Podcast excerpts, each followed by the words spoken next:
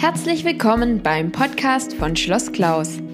Glaube neu erleben. Wir freuen uns, dass du dabei bist und wünschen dir viel Spaß und Gottes Segen beim Anhören.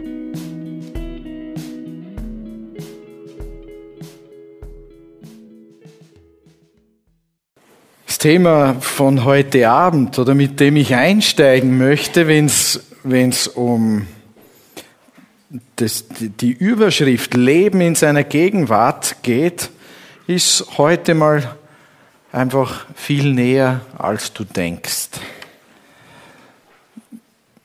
Schauen wir mal, wo es uns hinführt. Ne? Okay. Gott schuf uns Menschen für die Gemeinschaft mit ihm. Das muss erst einmal sacken. Gott hat uns Menschen gemacht, damit wir in seiner Gegenwart leben. Und das ist der Grund, warum unser Herz oder unsere Seele nach ihm sucht, mit ihrem ganzen Sein. Sie will bei Gott sein.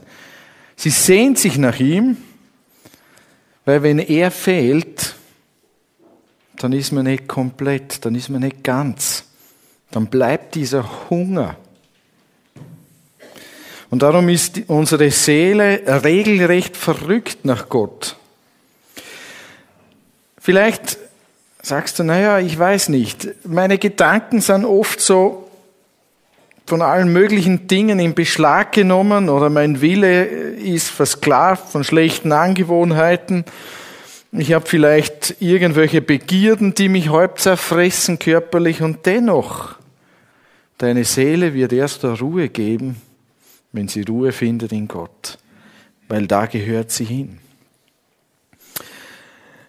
Als Gott die, Welt schuf, hat er einen Garten gemacht, einen Garten für Königskinder, weil dieser Garten sollte der vollkommene Schauplatz für den Höhepunkt seiner Schöpfung sein. Da hat er Mann und Frau hineingesetzt.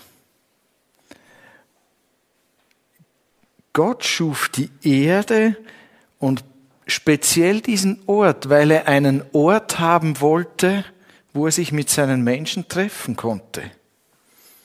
Das war das, was er wollte.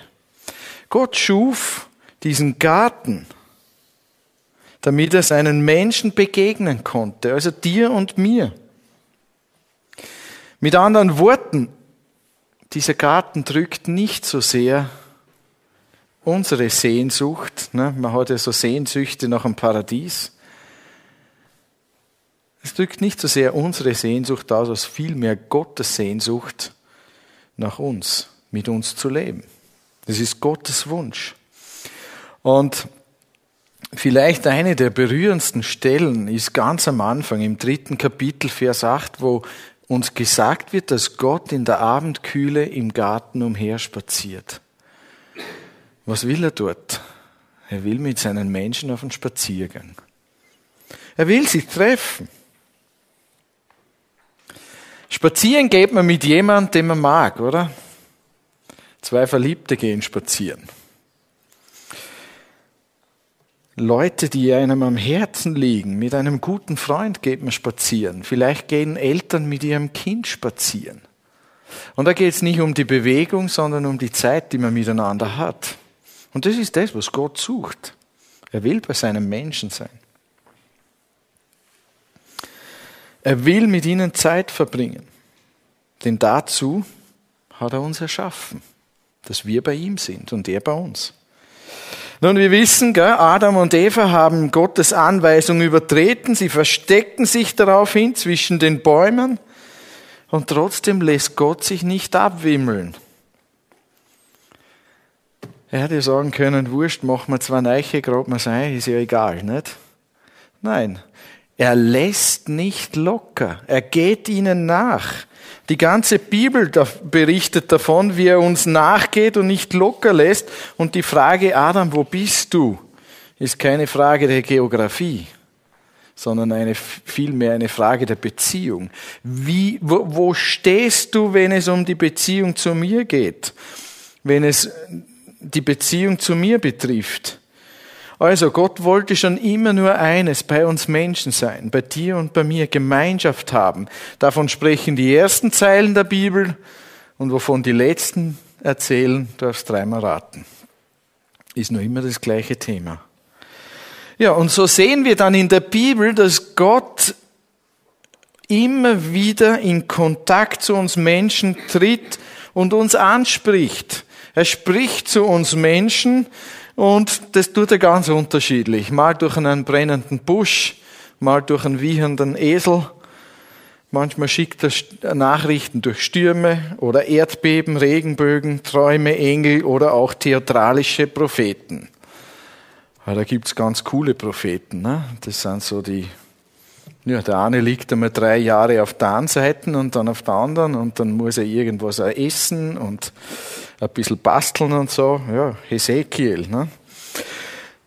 Manchmal redet er durch eine sehr leise Stimme oder dann auch wieder durch donnerndes Wasserrauschen.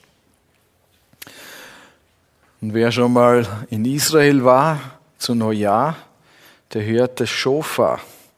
Und da dröhnt es dann ganz ordentlich durch die Gegend. Und auch so wird manchmal Gottes Stimme verglichen. Aber manchmal spricht Gott auch durch ganz gewöhnliche alltägliche Dinge. Tatsache ist, dass Gott den Menschen anspricht. Er will Gemeinschaft haben. Das ist das, was es letztlich ausmacht. Wenn du nie mit einem Menschen sprichst, dann hast du ein Problem. Ne? dann geht man letztlich ein.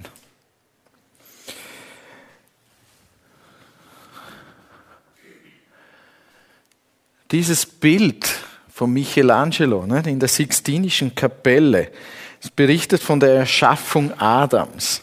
Das ist eigentlich ein geniales Bild, wenn man so überlegt. Ne? Tja, das Spannende ist, der Adam hat die Augen offen. Irgendwie ist er schon lebendig, ne? Und trotzdem fehlt ihm was. Es fehlt ihm noch das Leben, das Gott gibt. Also man könnte, man könnte lang drüber grübeln, gell? Tatsache ist aber auch, es redet auch noch von was anderem. Gott ist dir viel näher, als du denkst. Nur um eine Haaresbreite entfernt. Und damit man in der Gegenwart ist, da braucht's, ja, da muss vielleicht diese Haaresbreite mal weg. Ne?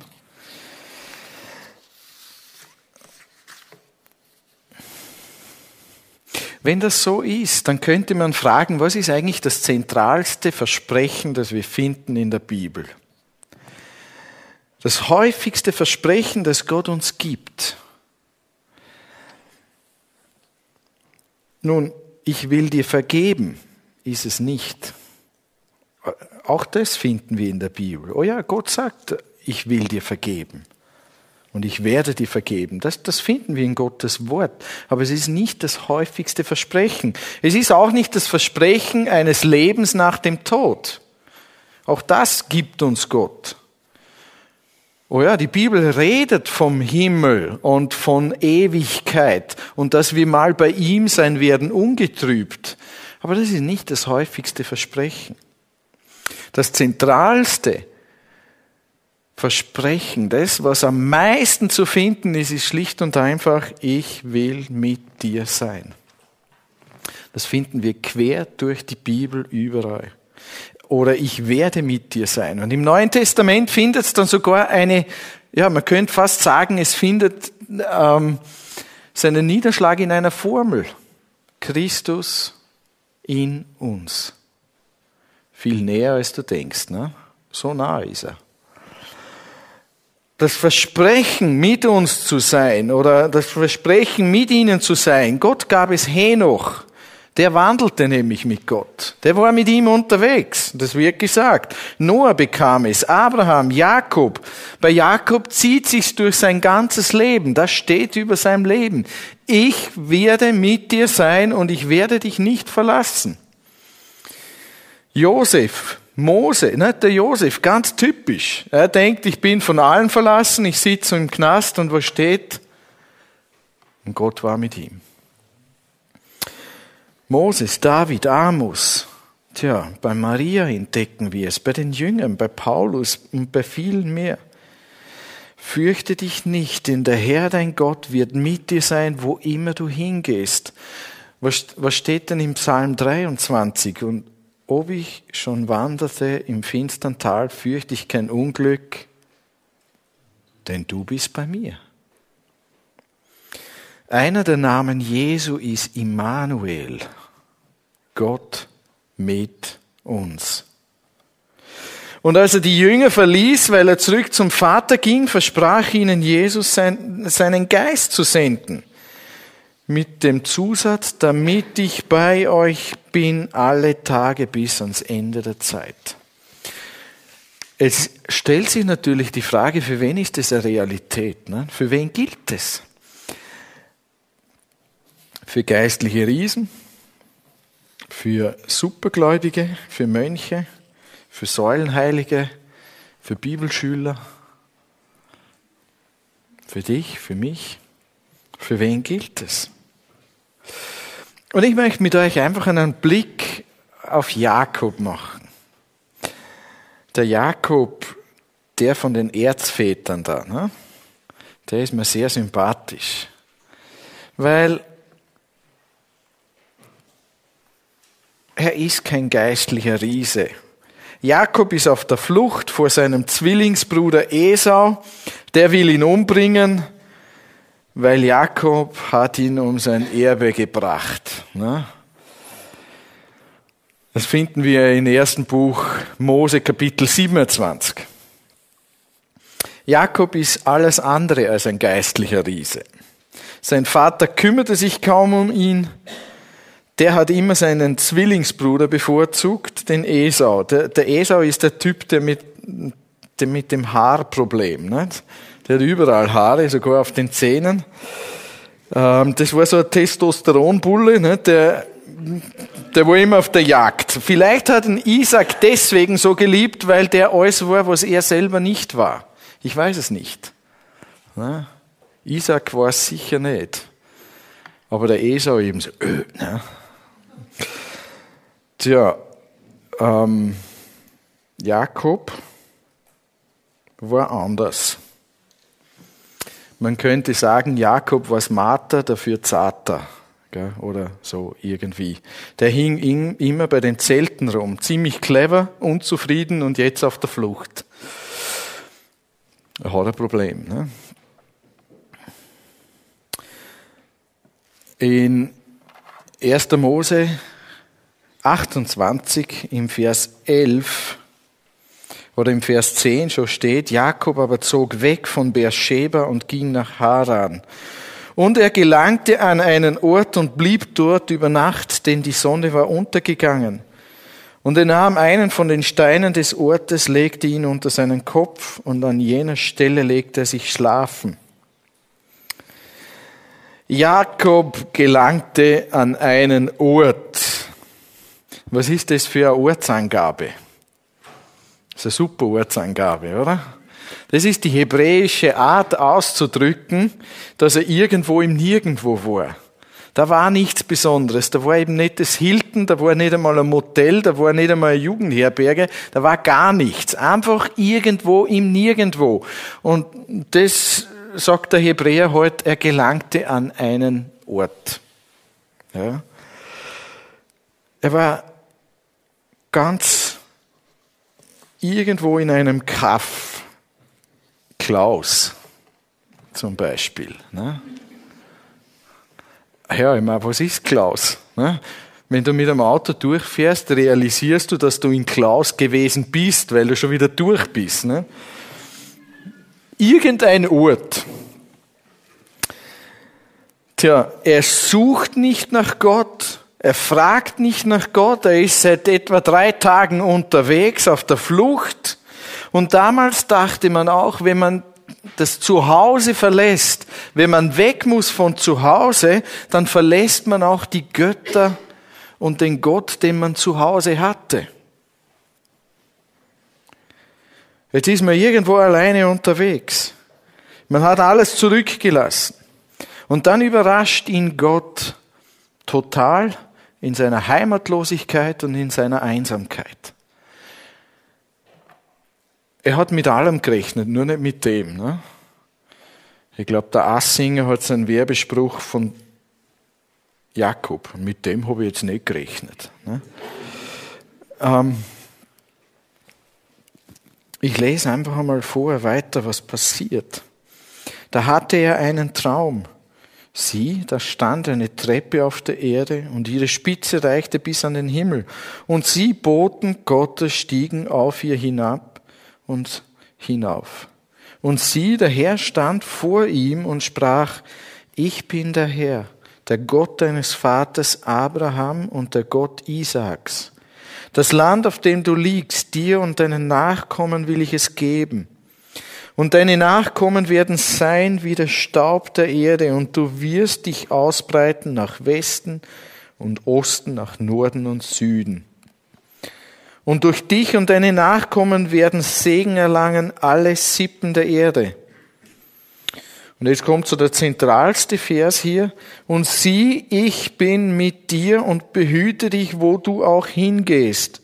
Und ich werde dich in dieses Land zurückbringen denn ich verlasse dich nicht, bis ich alles getan habe, was ich dir versprochen habe. Da wachte Jakob aus seinem Schlaf und sprach, für wahr der Herr ist an dieser Stätte und ich wusste es nicht. Hm. Gott überrascht ihn. Und was mir aufgefallen ist, ist, Gott schimpft ihn nicht. Gott hätten ja schimpfen können für das, was er angestellt hat. Oder zumindest hätte er Isaac zu Schnecke machen können. Denn obwohl Isaac genau wusste, dass der Jüngere den Segen erben will, wollte er den Esau segnen. Und er greift die Mama ein. Ne? Tja, die war schon immer ziemlich tatkräftig. Aber wie auch immer, kein Wort des Tadels, nichts, aber ein Versprechen. Ich werde mit dir sein und ich bringe dich wieder zurück. Oh ja, es sollte noch 20 Jahre dauern, aber Gott hat Wort gehalten. Gott hat Wort gehalten. Er verspricht diesem Jakob seine Gegenwart. Dem Typen, der alles irgendwie dreht, wie er es haben muss. Ne?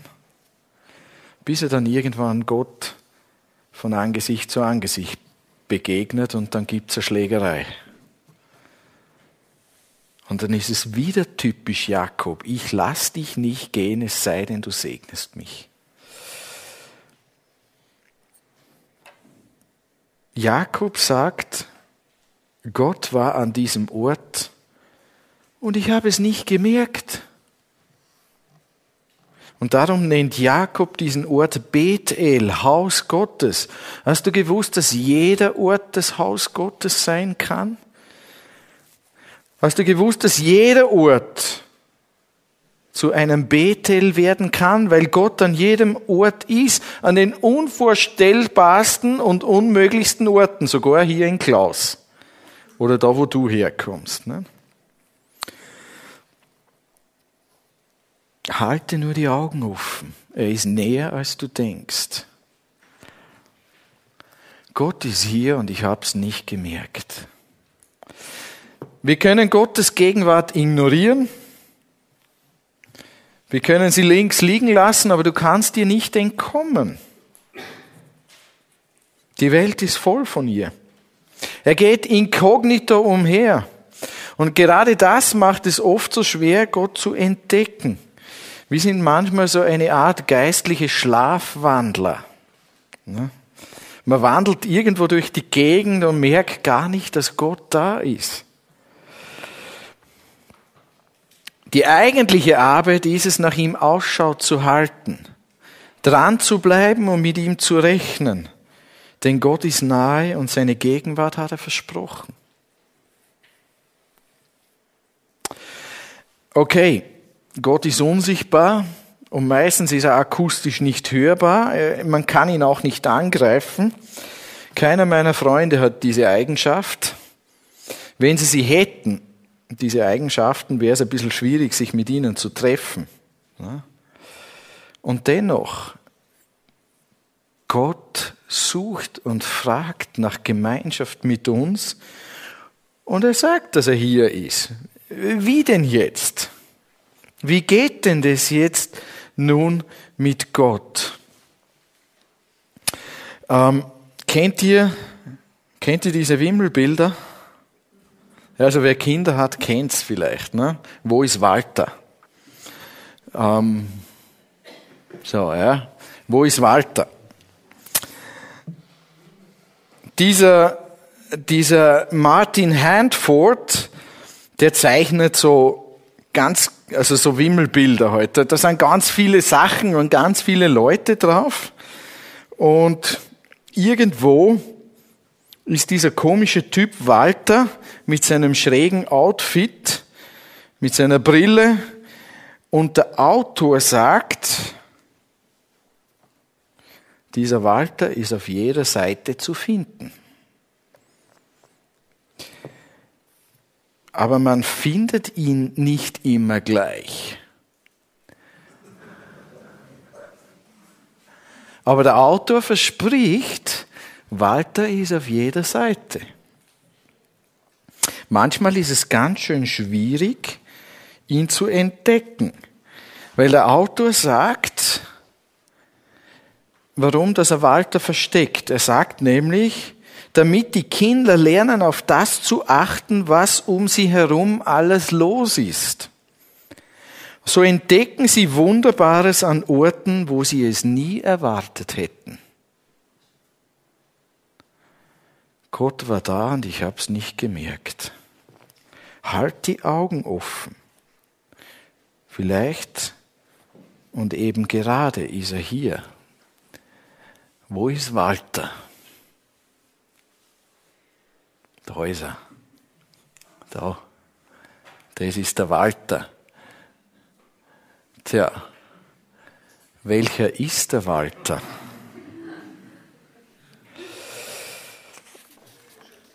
Walter ist so schwer zu finden, weil er so normal aussieht. Und dann gibt's die Walter-Freunde und die Walter-Fans, die schauen so ähnlich aus wie er und die kopieren seine Identität. Du kannst ihn anblicken und du merkst es noch nicht einmal. Und dennoch, er ist dir viel näher, als du denkst. Nur einer ist der richtige Walter, die anderen kopieren ihn. Das ist der Walter. Wo ist Gott in deinem Leben? Vertrau dem Autor. Er ist auf jeder Seite anzutreffen. Er ist auf jeder Seite deines Lebens zu finden. Das hat er versprochen.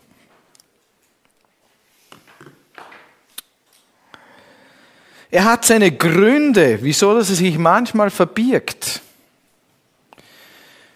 Er möchte uns nicht überwältigen, sondern er will uns die Möglichkeit geben zu reagieren und auf die vielen wunderbaren Dinge zu achten, die noch um, uns herum sind. Als Gott auf die Erde kam in der Person Jesu, war nicht leicht zu entdecken. Er war nicht wie der Typ in der Sixtinischen Kapelle mit dem rauschenden Bart. Er war eher wie Walter. Ich möchte euch ein paar Verse aus dem Johannesevangelium lesen. Kapitel 1, Verse 10 und 11 und 14. Er war in der Welt und die Welt ist durch ihn geworden und die Welt hat ihn nicht erkannt. Er kam in das Seine und die Seinen nahmen ihn nicht auf. Ich habe neulich einen guten Freundesbrief gekriegt der diese Stelle zitiert. Jesus fragt um Asyl an und es wurde ihm nicht gewährt. Er kam in das Seine und sie nahmen ihn nicht auf. Sie haben ihn nicht erkannt. Und dann doch in Vers 14, und das Wort wurde Fleisch und wohnte unter uns, und wir schauten seine Herrlichkeit, eine Herrlichkeit, wie sie ein einzig geborener vom Vater hat, voller Gnade und Wahrheit. Einige haben ihn erkannt. Aber man muss schon genau hinschauen.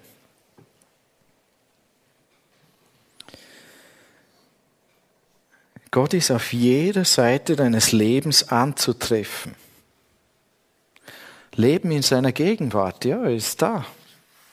Aber oft sind wir wie dieser Jakob, wo wir sagen müssen, Gott war da und ich habe es nicht einmal gemerkt. Er hat mich mal wieder überrascht. Er ist dir näher, als du denkst und möchte mit dir Gemeinschaft haben. Er möchte mit dir eine Wohngemeinschaft gestalten, eine WG.